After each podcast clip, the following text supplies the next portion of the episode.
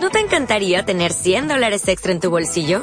Haz que un experto bilingüe de TurboTax declare tus impuestos para el 31 de marzo y obtén 100 dólares de vuelta al instante. Porque no importa cuáles hayan sido tus logros del año pasado, TurboTax hace que cuenten. Obtén 100 dólares de vuelta y tus impuestos con 100% de precisión. Solo con Intuit TurboTax.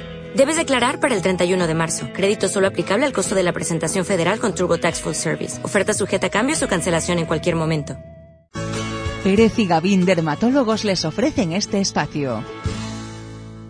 Tiempo para la dermatología en Vigo y por hoy es lunes, así que saludamos ya a la doctora Pérez, ¿qué tal? Muy buenas tardes. Hola, muy buenas Doctor tardes, Gavín, Jacobo. ¿qué tal? Muy buenas tardes. Buenas tardes, Jacobo. Pérez y Gavín, dermatólogos por Francia. Podríamos titularlo así, contadnos qué tal por Francia, qué tal por París en esa cita internacional, en ese congreso. Así es, efectivamente, Jacobo, hemos estado en el Congreso, uno de los congresos, cursos más importantes a nivel mundial de estética y dermatología estética, el INCAS, en París, Ajá. y realmente ha habido novedades, sobre todo en, en el campo de, de los rellenos, donde se espera que aparezcan nuevas sustancias que en el futuro van a venir pues, a cubrir diferentes necesidades de mercado a día de hoy.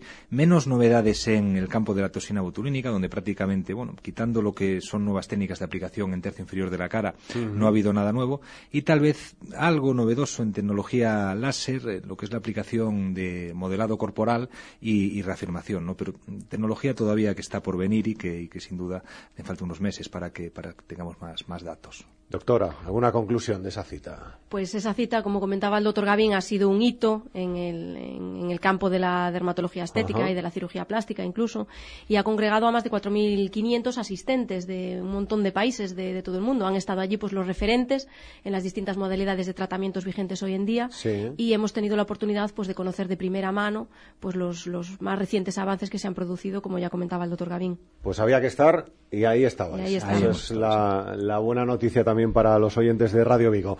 Queremos hablar del Botox, si os parece, doctores, pero claro, esto no suena a todos, pero ¿qué es el Botox? ¿O cómo lo podemos explicar? ¿Cómo lo podríamos definir? Realmente, Jacobo, cuando utilizamos la palabra Botox nos referimos a un nombre comercial, un nombre comercial de la toxina botulínica, por lo que en lo su- sucesivo trataremos pues, de utilizar un- el término no comercial, ¿no? Toxina botulínica.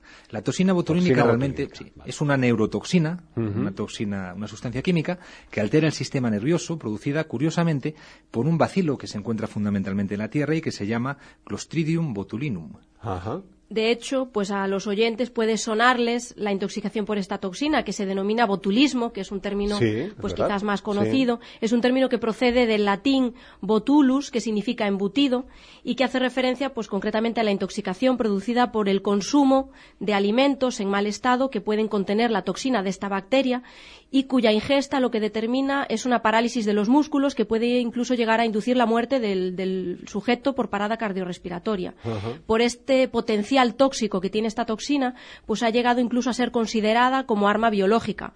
Eh, tenemos que tener en cuenta que un solo gramo, un gramo de esta toxina puede matar a cientos de miles de personas. Pero entonces, doctores, ¿es, es seguro aplicar Botox ya con lo que nos estáis contando? ¿Sí? Por supuesto, Ah, lo es totalmente. La toxina que empleamos en medicina hay que tener en cuenta pues que ha sido mm, pasada por un proceso de tratamiento y purificación y que además la- los tratamientos se realizan en zonas muy concretas, muy restringidas, campos muy pequeños y en dosis ínfimas, en dosis muy muy pequeñas.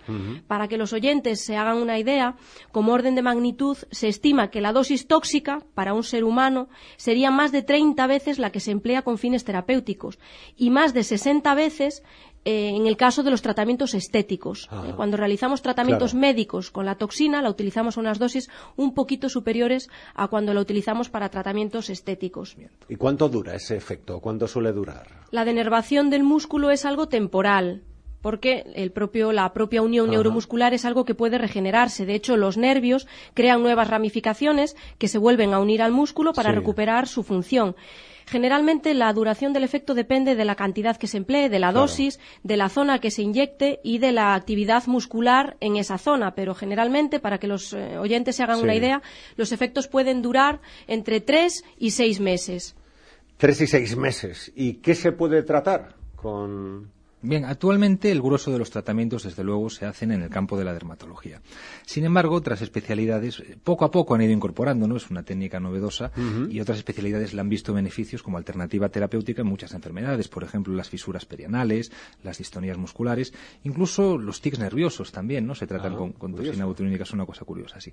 En el campo de la dermatología, que es lo que nos interesa e interesa fundamentalmente a los oyentes, se emplea fundamentalmente para el tratamiento de dos condiciones, la hiperhidrosis y las arrugas de expresión presión. Hiperhidrosis, exceso de sudoración, sin relación directa con ningún estímulo, es una enfermedad, bueno, es compleja, pero en esencia eh, afecta normalmente Sí. a las axilas, a las palmas o a las plantas de los pies y condiciona una pésima calidad de vida en quien la padece, ¿vale? Es un reto terapéutico, hasta, Claro. hasta hace poco huérfano de tratamientos y para el cual la toxina pues supone una alternativa muy buena, ¿vale? Lo comentaremos en programas sucesivos, no tiene sentido ahora ahondar en este tema. Y por supuesto en el rejuvenecimiento, las arrugas de expresión. Las arrugas, que hasta hay una película que ganó el Goya, ya que los Goyas los hemos dejado atrás este fin de semana. ¿Qué tipo de arrugas existen y, y por qué y cómo se forman? Doctores, Bueno. doctora, ¿cómo? Las arrugas básicamente se pueden clasificar en dos tipos. Ajá. Aquellas que denominamos arrugas de expresión o dinámicas, que se producen pues, por la contracción activa de distintos grupos musculares que conforman nuestra mímica Sí. facial, nuestra expresión, y otro grupo de arrugas que denominamos estáticas y que están constituidas por las propias inserciones musculares que algunos músculos tienen en la propia piel Ajá. y van determinando y labrando una serie de surcos. En las primeras, en las arrugas de expresión, pues son en las que intervienen puramente nuestros músculos cuando se contraen Claro. y se relajan. Y de hecho es un campo muy amplio, el de la mímica facial, sobre el cual hay estudios muy amplios y que es de obligado conocimiento para todo aquel que desee pues eh, realizar la técnica con toxina botulínica para el tratamiento de arrugas. Para que se hagan una idea los oyentes, por ejemplo, la mímica de la alegría, ¿eh? aquellos músculos que ponemos en funcionamiento pues cuando estamos contentos, cuando ponemos Sí. cuando gesticulamos con, con alegría, pues básicamente intervienen músculos que se, se denominan pues elevadores de los, de los orificios transversales, es decir, músculos que abren, abren la boca y abren los ojos y concretamente, por ejemplo, uno de los gestos que más ejercitamos y que es muy saludable, como la, la sonrisa, Claro, es que pues la- o sea, efectos secundarios de la risoterapia pasa por las arrugas. Efectivamente, pasa por las arrugas.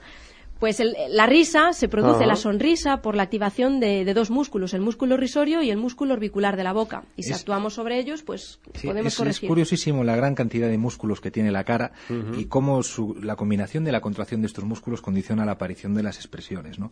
Fíjate, por ejemplo, una expresión de tristeza pueden intervenir músculos como el cigomático menor, corrugador de la ceja, el depresor y elevador de ángulo de la boca, también en mayor medida quizá en expresiones de mucha tristeza, el depresor del labio inferior y el cuando ya parece que tenemos cara incluso de, de llanto, ¿no? que se contrae Sí. la- la, la- la mandíbula, la parte esta central del mentón. Y además, curiosamente, para cada gesto no interviene un único músculo, sino que son combinaciones o eh, de contracciones de varios músculos las que condicionan los diferentes gestos, ¿no? Y normalmente no caemos en lo variada que es nuestra mímica. Expresiones de alegría que van desde una leve sonrisa, una risa forzada, una risa franca, una risa desbordante, una simple mueca, o Claro. expresiones de tristeza como expresión taciturna, disgustada, abatida, aspecto desdeñoso. Todo esto está modulado por músculos, músculos faciales, músculos, Sí. músculos de la mímica, que contraídos en mayor o menor medida condicionan la aparición de las expresiones. ¿Y qué arrugas pueden combatirse con, con la toxina, doctora? Bien, O doctor. según lo que hemos explicado, lógicamente las arrugas que se pueden combatir con la toxina son las arrugas de expresión, aquellas Ajá. eh, en las que vamos a actuar inhibiendo la acción del músculo que las provoca. Es decir, nosotros con la contracción de un músculo Sí. de la mímica provocamos un gesto, ¿de acuerdo?, que condiciona la aparición de una arruga y lo que hacemos con la toxina es relajar ese gesto para que no aparezca la arruga. Las arrugas estáticas, al no depender de la contracción del músculo, habría que tratarlas con otros procedimientos, como podrían ser los rellenos, ¿no?, de los que hablaremos en sucesivos programas. Sí. Ahora bien, conviene matizar que con el tiempo las arrugas dinámicas, si no son tratadas, podrían convertirse en estáticas porque se rompería el colágeno.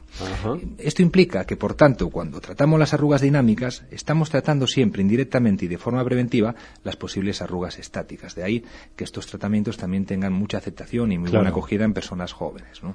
¿Y qué zonas anatómicas se suelen tratar más a menudo o son más demandados en los tratamientos? De pues la mira? Jacobo, zonas, el número de zonas que se pueden tratar son numerosísimas. Ajá. Quizás una de las zonas de tratamiento más común y aquella con la que salió el producto Sí. como indicación particular es el entrecejo. El entrecejo y las patas de gallo, las arrugas de la nariz, esas Sí. líneas transversales que se nos producen con los años, la nariz y la frente.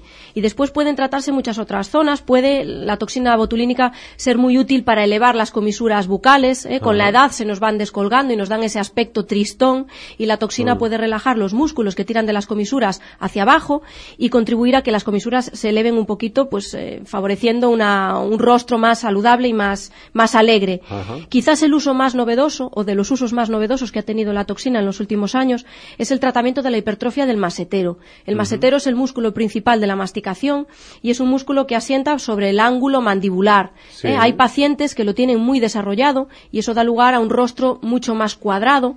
¿Eh? como pueden ser, o más redondeado, como pueden ser los rostros de los, de los asiáticos. Sí. ¿eh? De hecho, en Asia es uno de los continentes donde este, esta indicación concreta tiene más aceptación por eso, porque aspiran al canon de belleza de un rostro más estilizado, más alargado, y eso se puede conseguir con la toxina botulínica. Pero, sin duda, el, el tratamiento más demandado, realizado actualmente, el más eficaz y, de hecho, el único presente en ficha técnica, es el del denominado tercio superior de la cara, ¿no? Las arrugas frontales del entrecejo y las denominadas Sí. patas de gallos. Sin duda, el, el- vamos, el tratamiento de más éxito y el que ha dado la fama realmente a la toxina botulínica. ¿Y cómo se aplica?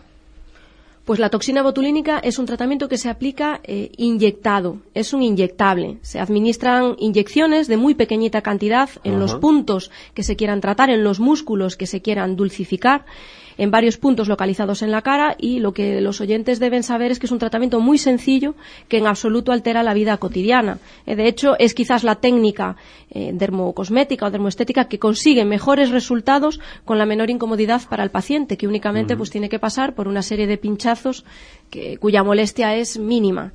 ¿Y alguna consideración final, doctores, sobre este tema del Botox? Del mal llamado por nosotros Botox, doctores.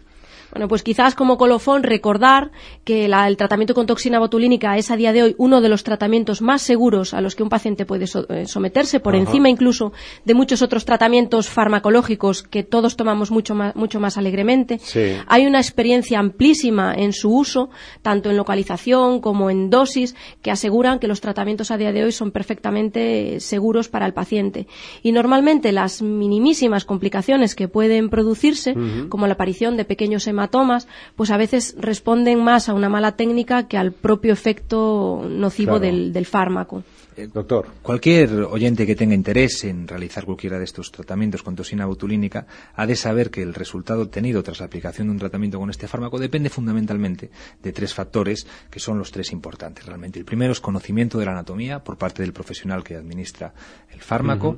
El segundo es la pericia técnica a la hora de manejar el producto, Claro. pericia del propio profesional. Y el tercero, por supuesto, la, la- Doctora Pérez, doctor Gaby, muchísimas gracias por acompañarnos. Hasta el Muchas próximo gracias. lunes. Muchas Hasta gracias, lunes. Vamos a ir cerrando esta primera parte de Vigo y por hoy.